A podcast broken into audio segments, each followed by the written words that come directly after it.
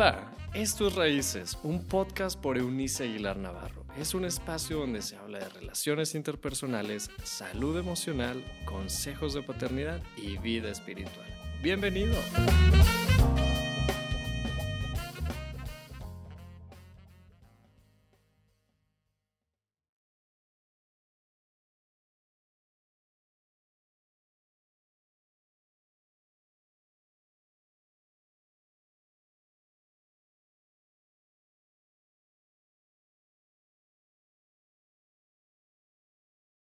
Mucho cariño para ustedes, mucho ánimo en este día.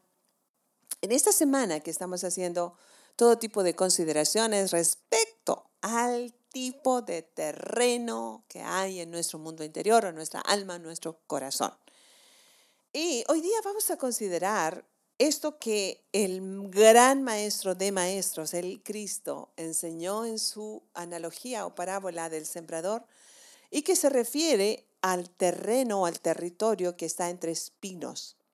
Registrado según San Mateo capítulo 13, ah, dice, otras semillas cayeron entre espinos, los cuales crecieron y ahogaron los brotes. Note eso. Este tercer tipo de alma o territorio o mundo interior presenta muchas mejores condiciones que los anteriores. En este tipo de tierra, las semillas echan raíces profundas, consiguen alcanzar aguas subterráneas, soportan el calor y las tempestades. Las plantitas crecen, comienzan a crecer así, con entusiasmo y vigor. Sin embargo, y aquí viene el pero, junto a cada una de estas plantitas que echaron raíces, crecen invariablemente y sutilmente los espinos, que en un principio parecen frágiles e inofensivos, pero que a medida que crecen y se fortalecen terminan siendo los que ahogan las preciosas plantitas que emprendían su crecimiento. ¿Le recuerda algo? ¿Le recuerda a alguien? ¿A qué tipo de personas y corazones representan estas circunstancias en la historia? Estos representan a todas aquellas personas que se creen, escuche, capaces de enfrentar el dolor común, las preocupaciones de la vida, incluso como en el caso de los discípulos de Cristo, los grandes problemas como enfermedades o como el riesgo de morir. Eso creen, se sienten así. Pedro, San Pedro, que conocemos hoy como San Pedro, o sea, Pedro el apóstol, le dijo al Señor Jesús, Señor, contigo hasta la muerte. No más que a la hora de la hora, lo bravucón se le quitó y mostró cobardía. Tenía un territorio así donde creció la semilla, incluso echó raíces, pero había sutilmente espinos creciendo a su lado. Todas estas personas que se creen capaces de enfrentar el dolor y lo que hablé recién, en el territorio del alma, fueron atrapados, sin embargo, por los espinos de los pequeños problemas. ¿Sabe que eso es así? No son los grandes problemas los que destruyen un matrimonio. Son los pequeños problemas no resueltos de todos los días. Escuche, no son los grandes problemas. No son las grandes carencias. No fue la pandemia, este enorme gigante que nos está atacando todavía en el mundo entero, lo que destruyó tu matrimonio. Escuchaba Uh, una entrevista a un actor que después de 38 años, en medio de la pandemia, está divorciándose. Y dijo, la pandemia nos llevó al divorcio. No, señores, no fue así. Fueron atrapados, en realidad, por los espinos de los pequeños problemas.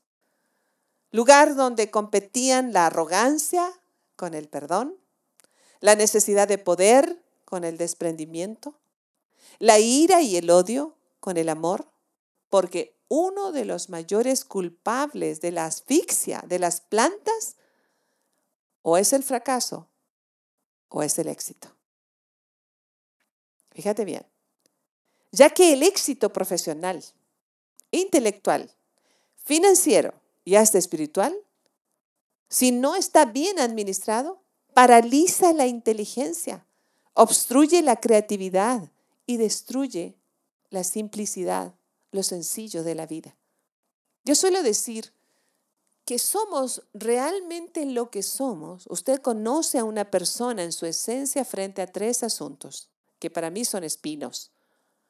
Frente a la presión, cuando estamos, estamos bajo presión, si alguien le insulta, frente a la pérdida financiera, frente a la pérdida de un trabajo, frente a la pérdida de la salud, frente a la pérdida de, qué sé yo, de algo que usted ama mucho, frente a un insulto, frente a, a una decepción. Usted está bajo presión, usted está, la manera en que reacciona está evidenciando el tipo de terreno que tiene. La otra que evidencia de, de qué estamos hechos, de cuál es el territorio de nuestro interior, es cuando estamos frente al dinero y el último es frente al poder. Frente al dinero nos damos unas desconocidas. Por eso dice mi comentario aquí, que el éxito, si usted tiene poder y tiene dinero, paraliza la inteligencia, obstruye la creatividad y con ello destruye la simplicidad o lo sencillo de la vida. Algunas preocupaciones son legítimas, como la preocupación por la educación de los hijos, la seguridad personal y familiar, una buena jubilación o un buen plan de salud. Esas preocupaciones son naturales, normales. El problema comienza cuando esas preocupaciones nos controlan, roban nuestra tranquilidad y nuestra capacidad de decidir.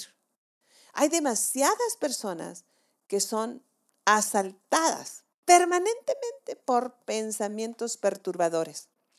Aparentan que todo está en orden dentro de ellos, pero son esclavas de sus pensamientos llenos de miedo, perturbadores, que les quitan el equilibrio y el buen juicio. No saben cómo cuidar su calidad de vida. Un ejemplo claro de esa verdad fue lo ocurrido en el corazón de Judas, este discípulo de Cristo que le traicionó. En apariencia todo estaba en su lugar, pero dentro de su alma, en el alma de Judas, fueron creciendo los espinos de la desilusión y la probable pérdida de reconocimiento y fama que, que se había imaginado que el Cristo le daría.